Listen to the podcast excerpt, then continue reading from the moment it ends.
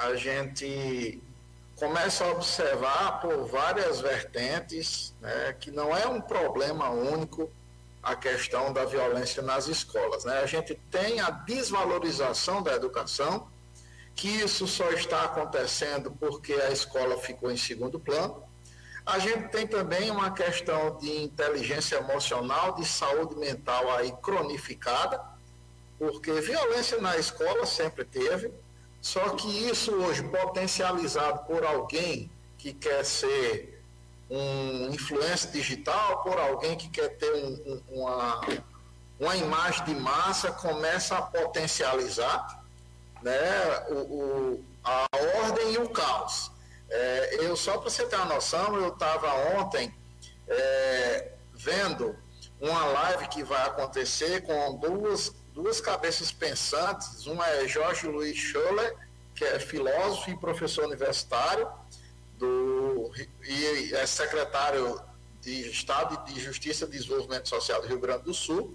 E o outro é Marcelo Gleice, que é físico, astrônomo, professor, escritor, tem um trabalho espetacular. Então, você começa a, a, observar o seguinte: nesse material da live que eles vão fazer dia 17, ele fala aqui é, que a gente está numa era de incerteza. Né?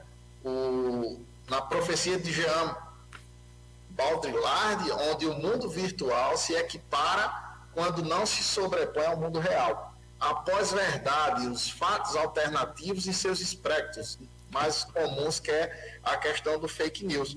E a gente começa, é, Tássia, a voltar à nossa realidade, o quanto de energia a gente dá, o quanto de importância a gente dá a inverdades.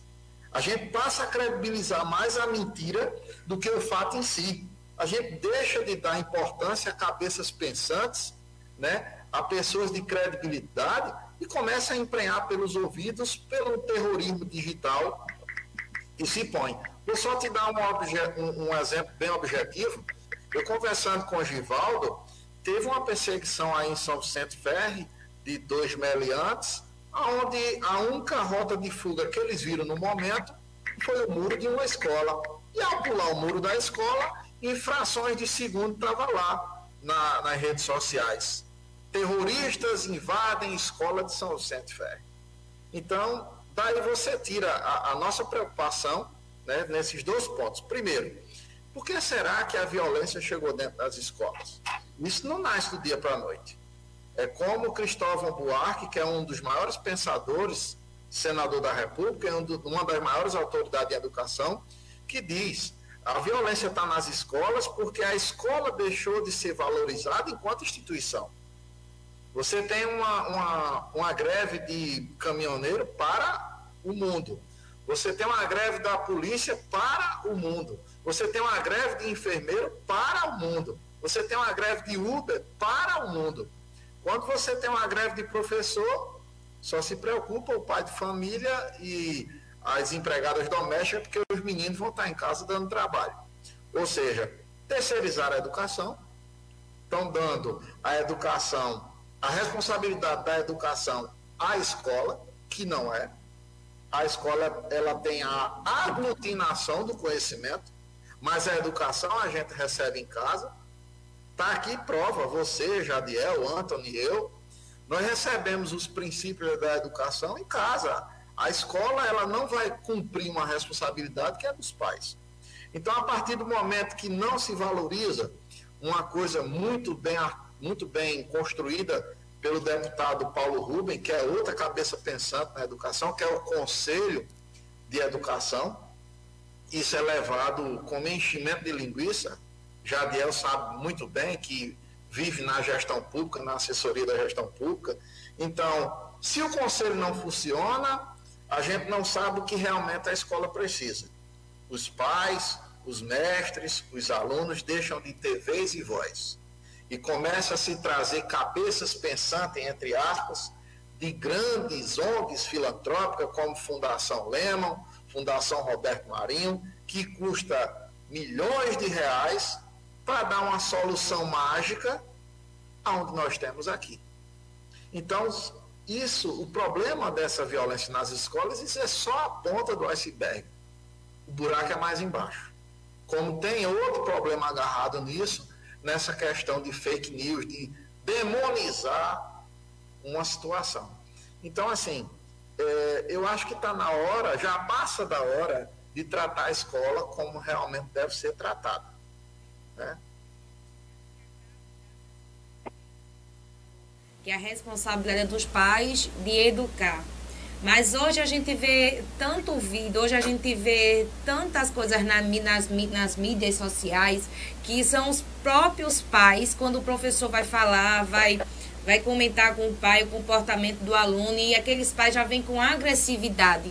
As crianças também já traz isso de casa. E isso também pode ser um agravante, né? Eu... É uma cascata. É uma cascata, né, Cássia? Vamos lá. Isso. Como é que, como é que se constrói uma família? Tudo começa pelo namoro, pelo conhecer-se, né? Do namoro vem o noivado, do noivado o casamento, do casamento se planeja construir uma casa, ter filhos. Então, que pai é esse que vai para cima do professor, né? Tirando a autoridade do professor, quando eu digo aqui autoridade, não me entenda com aquele professor de palmatória na mão, mas não, como o cara quer a ponte do conhecimento. Então, vamos lá. Se meu filho foi reprovado, o problema está no meu filho ou está na escola? Porque ele só tem uma responsabilidade que é de estudar. Porque é que os outros companheiros foram aprovados e ele não? Porque se o problema for no professor, nenhum dos alunos vai adquirir o conhecimento. Agora, se em uma sala de 60 alunos, de 30, de 40, de 20, 25 foram aprovados, adquiriram conhecimento e 5 não, eu acho que o problema não está no professor. Né? É o cara achar que paga a escola e tem a obrigação do filho dele ser aprovado. Eu acho que o problema é mais embaixo. Então, é um problema que vem lá de trás. A família ela está mal construída, por ela estar tá mal construída, ela quer, não quer ter trabalho. Os alunos de hoje, os filhos de hoje, têm aula de, na escola, tem aula de judô, tem aula de balé, tem aula de cursinho para o Enem, tem aula de tudo. que não pode é ele estar tá em casa parado para não dar trabalho ao pai. Ele quer terceirizar um afeto, uma obrigação que é dele. Então, é, é aquela história, tá? Você respondendo a sua pergunta. Uma casa, quando o alicerce está torto, para terminar a casa aprumada é difícil. Então tudo vai da educação, tudo começa da educação.